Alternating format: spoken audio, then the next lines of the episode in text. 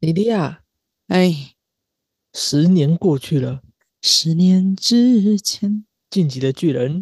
终于完结了。动画动画完结，漫画完结非常久了。对对对对，漫画好像前两年就完结了，但动画终于完结了。没错，而且动画还有一些补画面的部分，我觉得相当之好。嗯然后我就上网查了一下那个评论，想要找一篇好看的，嗯嗯，发现我写的真是先知啊！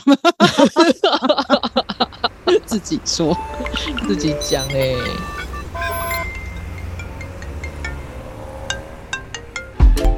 Hello，这里是大黎。人生的问题就是学习的思考题。但上次已经有人客诉我们暴雷福利脸了，我们实在不应该再暴雷 了，再暴雷晋级的巨人这样。不是这个大家追番要追起来呢。哦，其实我觉得他蛮不错的，所以我就强烈推荐给我们上教育哲学的同学，您说哪一部？就是晋级的巨人啊，嗯嗯嗯，不是福利莲哦。但福利莲如果真的要谈，其实也是可以谈呐、因为《进击的巨人》其实到最后已经是一个哲学观的探讨问题了。嗯嗯，它已嗯经不仅只是一个作品怎么去处理，嗯对，而且诚如大家所知，《进击的巨人》有很多对于现实社会的隐喻，嗯嗯嗯比嗯，方说有对以巴战争的隐喻，然后也有人认为它可能多多少少也有影射台湾跟中国的局势。所以看《进击的巨人》怎么收尾，其实就是去看他对于整个国际情势未来会怎么发展的一个观点。嗯，不过我觉得用它来去看未来情势的发展预测也是不是很准啦。不过它里面有很多隐喻，真的是让我在看的时候有些画面跑出来就是了。嗯，对啊，它不一定是准的，可是他会提供他的观点。而且他作为一个全世界非常知名的作者，他的观点的陈述上某种程度就会很好的去进行表态。嗯嗯嗯嗯嗯，但是它毕竟是一部作品，所以它里面会有悖论的产生。啊，什么意思？比方说爱莲嘿，嗯、爱莲她一生为了追求自由，对然后为了达到她理想的自由，全人类的解放，那她认为要必须做出许许多多的牺牲。结果阿仁敏就骂她嘛，他说你这样子跟自由的奴隶没有什么两样。嗯可是自由跟奴隶是背反的概念，嗯对我们怎么可能既是奴隶又是自由？如果我们说我们是自由的奴隶，就把自由当做是某种我们追求的项目，人始终会为了追求的项目而成为某种追求的奴隶。嗯那在我有意志的情况之下，我到底是奴隶还是不是奴隶？我到底有没有自由意志呢？当你变成自由的奴隶的时候，你就会没有自由的意识了。对啊，可是他认为他是有的，那这样你算不算自欺？嗯，但是他可能不觉得吧，要等到他觉醒的时候。嗯，在存在主义里面的自欺，并不是有意识的自我欺骗，在存在主义里面的自欺，是指一个人他甘愿放弃自己的自由意志，然后说啊，现在就是这样，我也没有办法，然后也会很自然而然、很顺理成章的把它推演下去。所以我觉得《进击巨人》有一个还蛮好的教育的隐喻，是你记不记得有一个团长叫艾尔文？嗯，他太厉害了，厉害到后来团长换了几个人，但大家讲到团长唯一团长， 就是艾尔文。然后艾尔文他会想要成为船长，他会当时会想要出去一个很大的理由，因为他小时候他们学校在教历史的时候，他发现历史课本里面教的东西跟真实的是没有对应的，对，所以他在课堂上就举手问老师问题，嗯就问这里为什么会是那样，然后如何，结果老师就把他带到。老是答不出来。对，老师就把他带到小房间，尝试跟他说啊，他觉得他们的国家好像在掩盖什么。嗯，结果很不幸的，他的老师第二天就被抓走了。对，然后他的老师同时是他的爸爸，嗯所以他因为对真理的探寻，付出了他的家人的性命。嗯，可是他觉得这件事情是不对的，为什么对真理的探知要这样？对我觉得他很好的演绎了一件事情，就是在早期的军政时期，嗯某种程度上教育跟政治必然是绑在一起的。对，你会陷入不自觉的自欺，甚至你还会想要去复制这样的形式给你的子孙。对，最近刚好在讲那个小一联盟内卷之事，啊，就是大家都很努力的在军备竞赛。嗯从小一就开始，生怕孩子输在嗯起跑点上。嗯这个在存在主义里面也会被认为是自欺的一种，因为你认为你没有选择，你必须这样选择，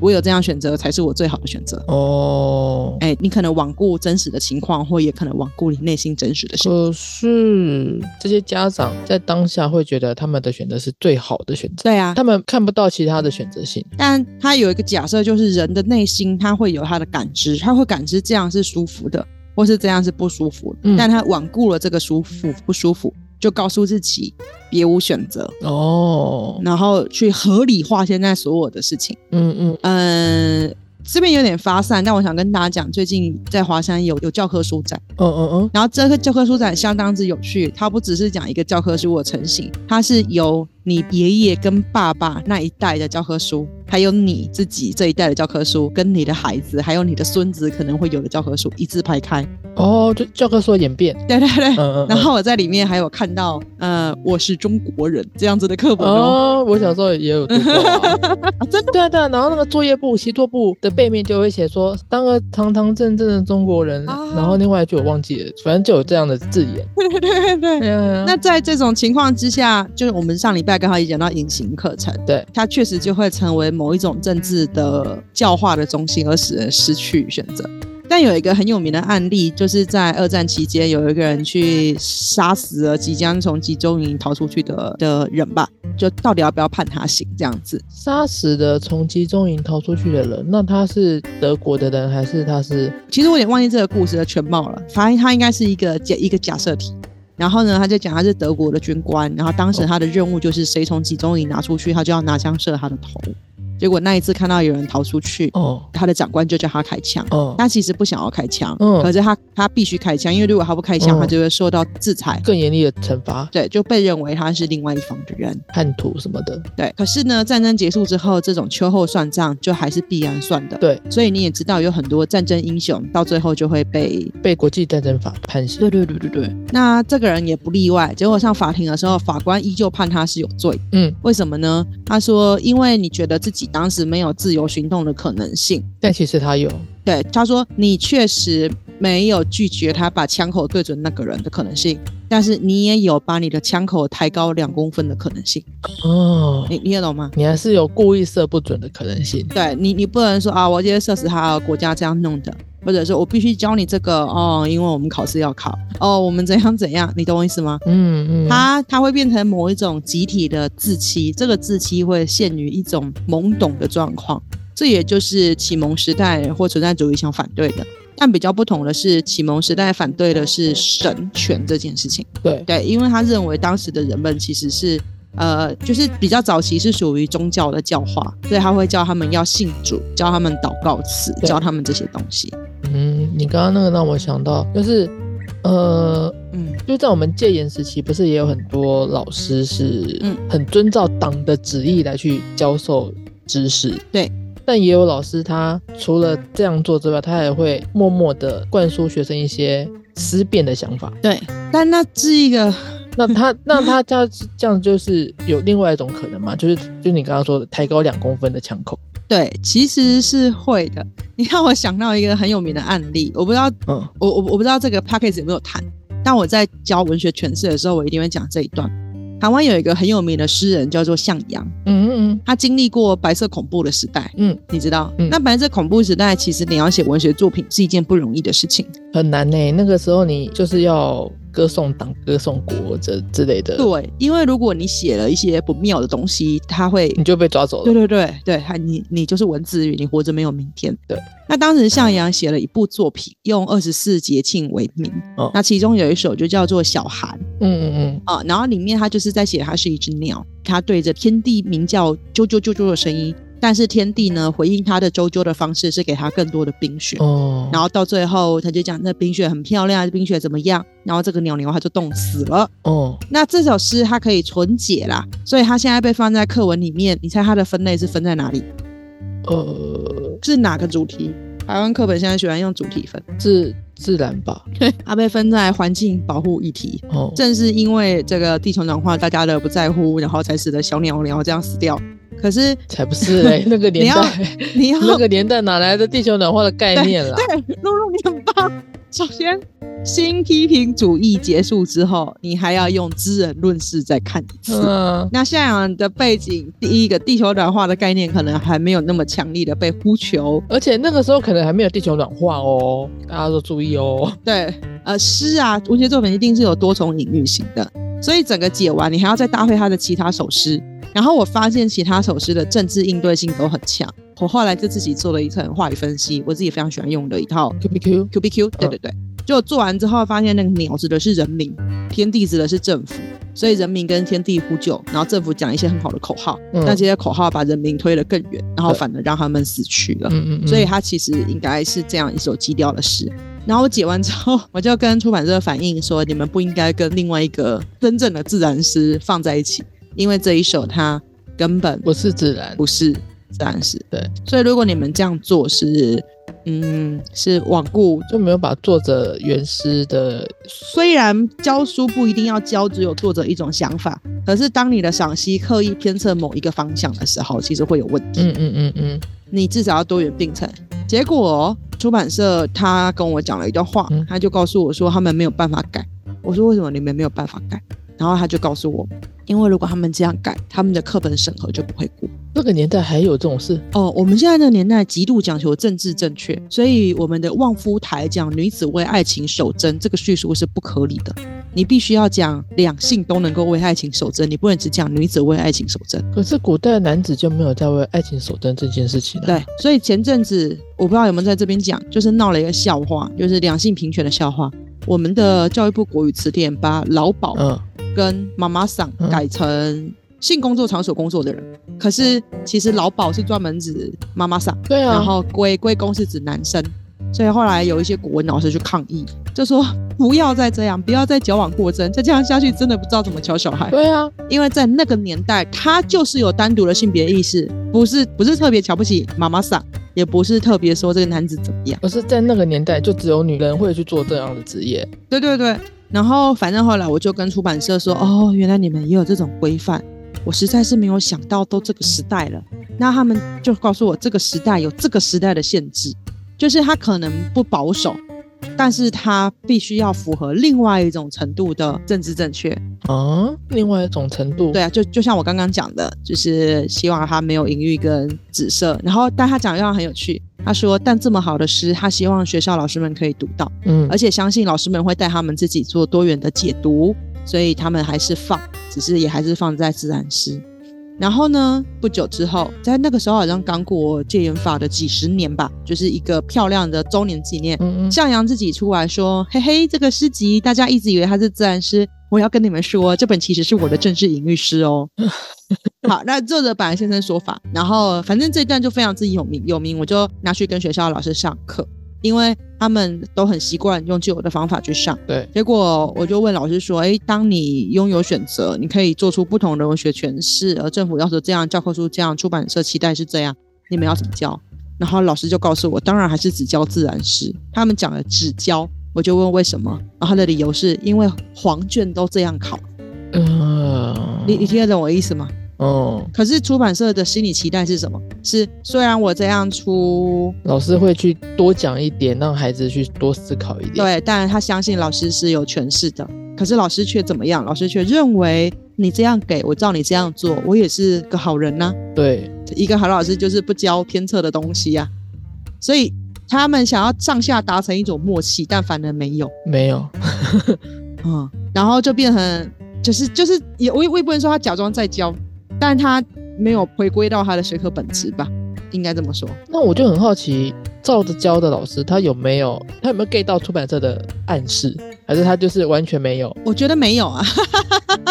我认为没有，而且我也不确定出版社的每一个人都有这个暗示，都有这样的 sense 吗？因为当我这样跟他说的时候，他可能会跟我吵架。你是说跟出版社说，还是跟老师说？呃，其实都是因为这种事在我的人生并不是第一次发生。我也因为在读书会的时候跟同学分段落不同，导致我们对篇章解读不完全不同。嗯而呃大吵架，然后他就拿出了各个版本的参考书，嗯我呢就拿出了原文，嗯，因为原文是没有标点符号，也没有分段的，哦，你说原原来的，例如古诗之类的，对。哦，然后有一首有一篇比较近比较尴尬，叫《入港沉浮记》，嗯嗯嗯，那时候也被认为是有极度的政治意涵，所以被很多老师拿出来骂。然后那个老师就详细的解析，发现它结构之烂啊是怎么样。可是其实那个作者啊，不太可能写出烂思考理路的文章，因为他已经是离我们很近的一个相当厉害的学者。所以后来我就不理参考书的版本，我用我们自己的切分版本重新切了之后，发现它的结构之严谨，立意之高超。所以是出版社的分段害了这一整篇那个吗？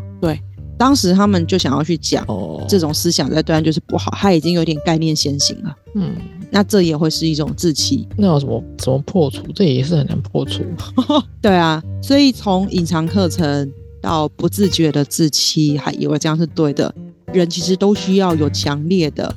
非常警醒的批判性思考的意识，嗯也就是你要能够发现这件事情的假设前提。嗯我想讲一个很小的事情，嗯我大学的时候，因为家里不是很有钱，嗯，好像也不止大学的时候， 哈，我国中应该就不是就不是很好啊。到大学的时候，台北物价很夸张对啊就对是啊台南一个月三千大概可以，台北可能没有办法，没有办法。所以当时我就要去接家教。嗯，那你知道，对于一个师大的学生来讲，接家教是很 OK 的，对啊因为你的学历是足够型的。对，那我当时就很致力于去研发一些让我基本上确定可以被录取的教材。嗯嗯然后我当时很擅长做某种漂亮且缤纷的笔记，然后怎样？然后有一次呢，我就跟我的同学说：“你看，就是我把这个譬喻修辞格的类举跟图样思维可视全部整理成一张表，好记哦，好交代，是不是很棒？”嗯嗯我本来期待得到称赞，因为那个时候不像现在一样这么流行视觉笔记，嗯嗯，所以我算是用 Smart 图表到系统概念图非常早期的人。嗯而且我举例也很贴近学生，不再是用很传统的那种课文的问句。 结果我的同学回来问我一个问题，嗯，我后来回头想想，我真的是有点恼羞。他就问我，嗯，为什么你的孩子要记忆这张表？为什么他们要学这个东西？嗯，然后我当时杂七杂八讲了一大段，因为我觉得我应该被称赞，可是你却质疑我为什么要这样做。他是用质疑，还是还是他是纯粹好奇，我后来发现他可能是纯粹好奇，但是当时的我没有 get 到就是我很容易对外界感到生气，哦。就有我自己的因素啦，你那时候就是个小愤青，有一点吧，也包含人家说我是野土鸡，从台南来的，然后我也很我也很生气，这个这个这个称呼，这个本身就很有歧视，好吗？没有，因为我那个年代有很强烈的城乡对比。对，我知道，但是我们的大学同学还会说，桃园以南的地区都是南部，你们这些南部的，在本岛有谁比我还要北？所以，所以我在就读的时候，我我对这个世界嗯，我并不是一开始就是那么温柔的人，嗯我对这个世界是充满着愤怒的人。然后因为这种愤怒，我的假戏假跟他讲很多，我就跟他讲，你不懂这个考试会嗯考、会考七那个那时候机测，七十几种题型里面就有一题是这个，我帮助他嗯们嗯这个两分，然后他们以后就可以怎样怎样。这个表真的很漂亮，这家长看得到，他不会对我说话。然后我同学就还只是很傻的问了一句：“那你的孩子为什么需要使用修辞哦，？”这个问题那时候不是也会考作文吗？哎，对，可是露露，你有没有发现我们的答案都在于我们如何跟考试交代，对，以及如何跟家长交代？可是当时的我对这件事情是毫无怀疑的，我进了补教业，我对这件事情也毫无怀疑。我真正重新对这个点开始醒思，是有一次我们要写信给香港的朋友，你记得吗？哦，红豆，嗯，对，那时候香港的处境不是很好，对刚发生他们的雨伞革命，对，然后他的家庭状况怎样？我们不是聚在一个小房间，然后一起去想。我们当时聚在一起在想的事情，就是很想安慰他现在发生这件事，但写这些事好像会伤害到他，嗯，就是又重提有没有什么方法不直接写到不提到这些事？乱象，然后又去安慰到他，对，然后又表明我们知道你的心情，然后又给他一个未来的期待。对，然后那一天静下来想一想，呃，那一天大家可能没有感觉，但是我自己心里知道，就是我那时候在跟我们的小海狸在万岁在谈话的时候，我就跟他说，也许我们可以从我们曾经相处的景色开始写起，嗯，就是不要去提什么，然后我们过去曾经相处怎么样的场次，然后现在想你在旁边可能遇到什么样的状况，然后又或者是拉一个跟这个很像的联想，就是比方说你可能你看我们讲，其实我刚讲那一串在修辞学里面就是视线嗯，过去的视线，然后还有移情作用，就是透过某一些景物来表达自己的心情。嗯嗯然后当然还有我刚讲的譬喻，嗯，就是是你不直接点到，但是另外一个比喻已经把你们的处境交代的很清楚嗯了。嗯嗯，如果可以再来一次，我就会回到大学的时候跟我的同学说，我觉得学修辞最大的意义是让我们可以更精准的传达我们的情理，在某种特定的情况下。嗯但是我当时的我自己是完全没有感觉，所以后来你也知道，我就去当了补教老师，也觉得这一套是截然没有问题的。所以我我现在也会教修辞，但是我就会采取完全反过来的方法教，什么意思？就是就是给他一个情境，然后再去，对我让他还原这个修辞一开始是怎么产生。例如譬喻是怎么产生的吗？你仔细想一想，譬喻跟转化谁会先出现？譬喻啊，对，因为转化是用动词做变化，譬喻是你像什么，第二个已经把你像什么给转进，所以转化一定比譬喻之后，对啊，对吧？对啊，那我问你哦，类叠跟排比谁会比较后面？类叠跟排比，对，谁会比较后面？呃，排比吧，对， 这是这是很好理解的事，对不对？就是早期人类比较不会讲话，比较短；后期人类比较完整，所以对话词语就越来越啊，长。我刚刚想到的就是叠字跟跟很多叠 字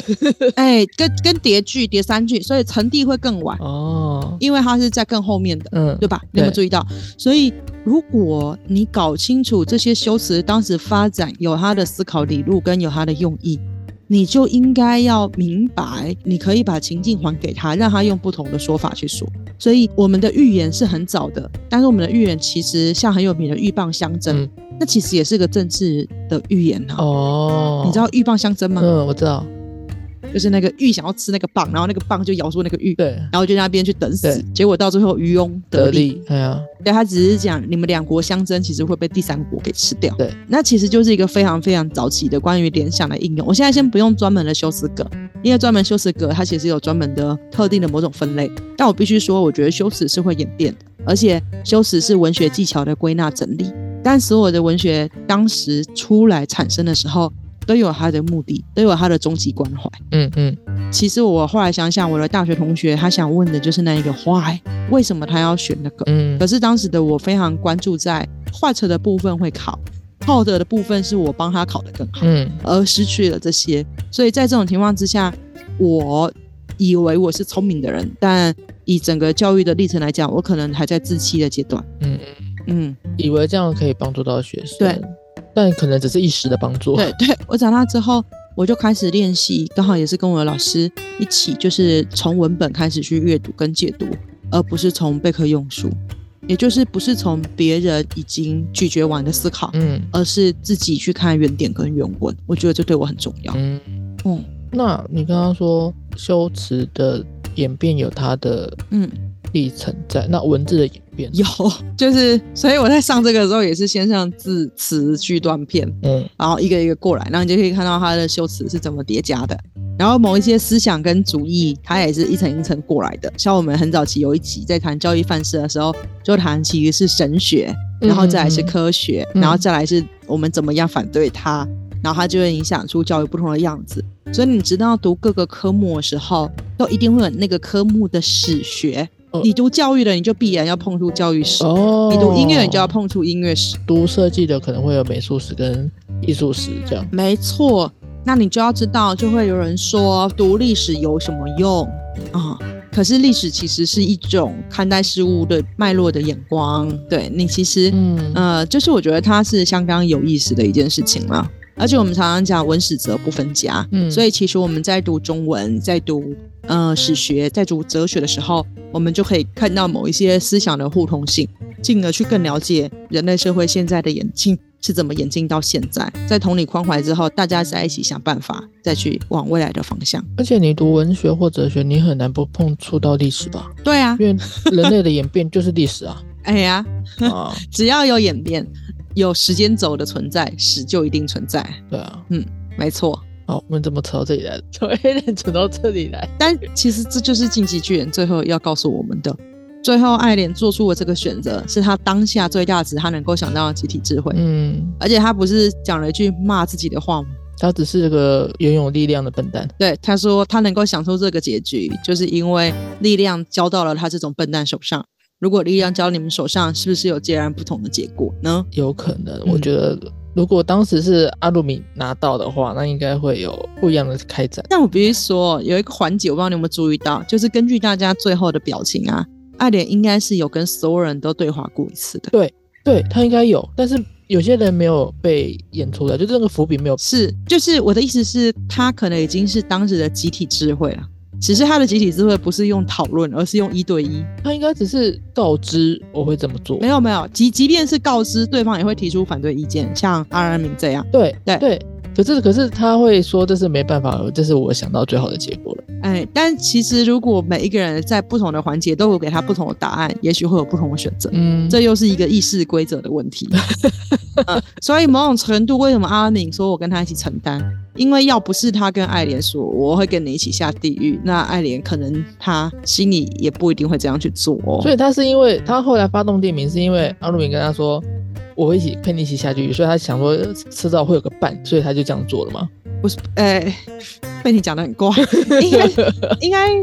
他没有演出来啦，对他所以没有现在演出有来啊点小脑补。我我我当时在想的事情是，那他跟每一个人讲了什么？每一个人给他的反馈是什么？而他为什么要选择在他做决定之前跟所有人谈话过一遍？肯定也是他对自己的决定是没有那么安心的，对，所以他拥有了这个力量，他就拿这个力量，在他能够想到的范围里面去跟自己的所认识的人都对谈过一次，才做出这个决策。所以以自由意志的角度来讲，爱莲确实做出了他的最佳选择，只是他的最佳选择不一定是对全人类最好的选择，毕竟八成的人都死了嘛。而且他而且他的最佳选择不见得是跟每个人讨论过的选择。对他可能只讨论过调查兵团的人，他可能没有讨论过全世界的人，甚至可能也没有跟哲学家讨论过或教育家讨论过。没有啊，没有，他没有连接到那么远啊，对，所以他其而实且而且他也只能够跟阿鲁迪亚的连接而已。 对对对对对，所以他其实在这个集体智慧的运作下，其实是不够智慧的。他最后才会自我调侃说，力量不能够放在愚蠢的人手上嘛。对啊，所以虽然有人不满意这样子的结局跟操作，可是我觉得作者已经清楚的传达他的他想要传达的事情了。最大值的吧？对，我作者想要传达的他的那个议题讨论已经被放进来了，然后大家都会针对这一点再去做思考。嗯，对啊，好啦，我们就以巨人开始，以巨人为终点。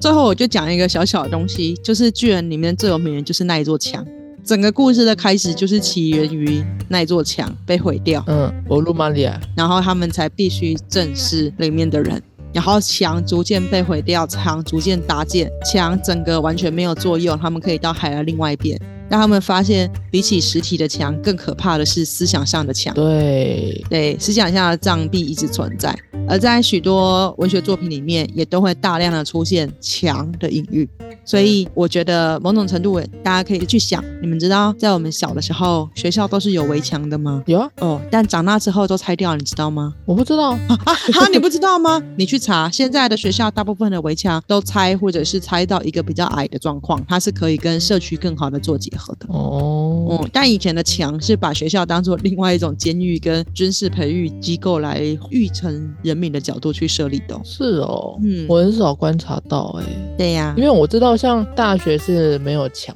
吧？，对对，那高中，高中好像还是有吧？嗯你就要看那些学校他们的处理。但后来墙这件事情是有被拆的越来越多，好像我记得之前台北市有推行什么友善校园之类的，是的所以它那个围墙就没有以前那么高，嗯还是什么样，没错，会用另外一种方式把那个学校围起来，这样。对，实体的围墙是一种围墙，考试制度就是一种思想上的墙，教材教法其实也是。所以，当我们觉得自己受限的时候，我觉得大家也可以多多去想一想，我们是否也缩限了下个世代的人。嗯嗯还有心灵上的跟思想上的墙也是很可怕。没错， 嘎比嘎比。好了，我们不能再爆雷了。好啦， OK，那今天就这样。就这样子以巨人为结束吗？我们巨人开始，巨人结束有什么不好？好像也没有什么不好。不然我们来报一下福利连，没有啦，不可以了，会被讨厌。好了好了，好啦好啦啊 o k OK，啊拜拜拜。如果喜欢我们的频道，或是有问题想要投稿，欢迎在 Facebook 搜寻“共学时区”，一起在生活中学习成长吧。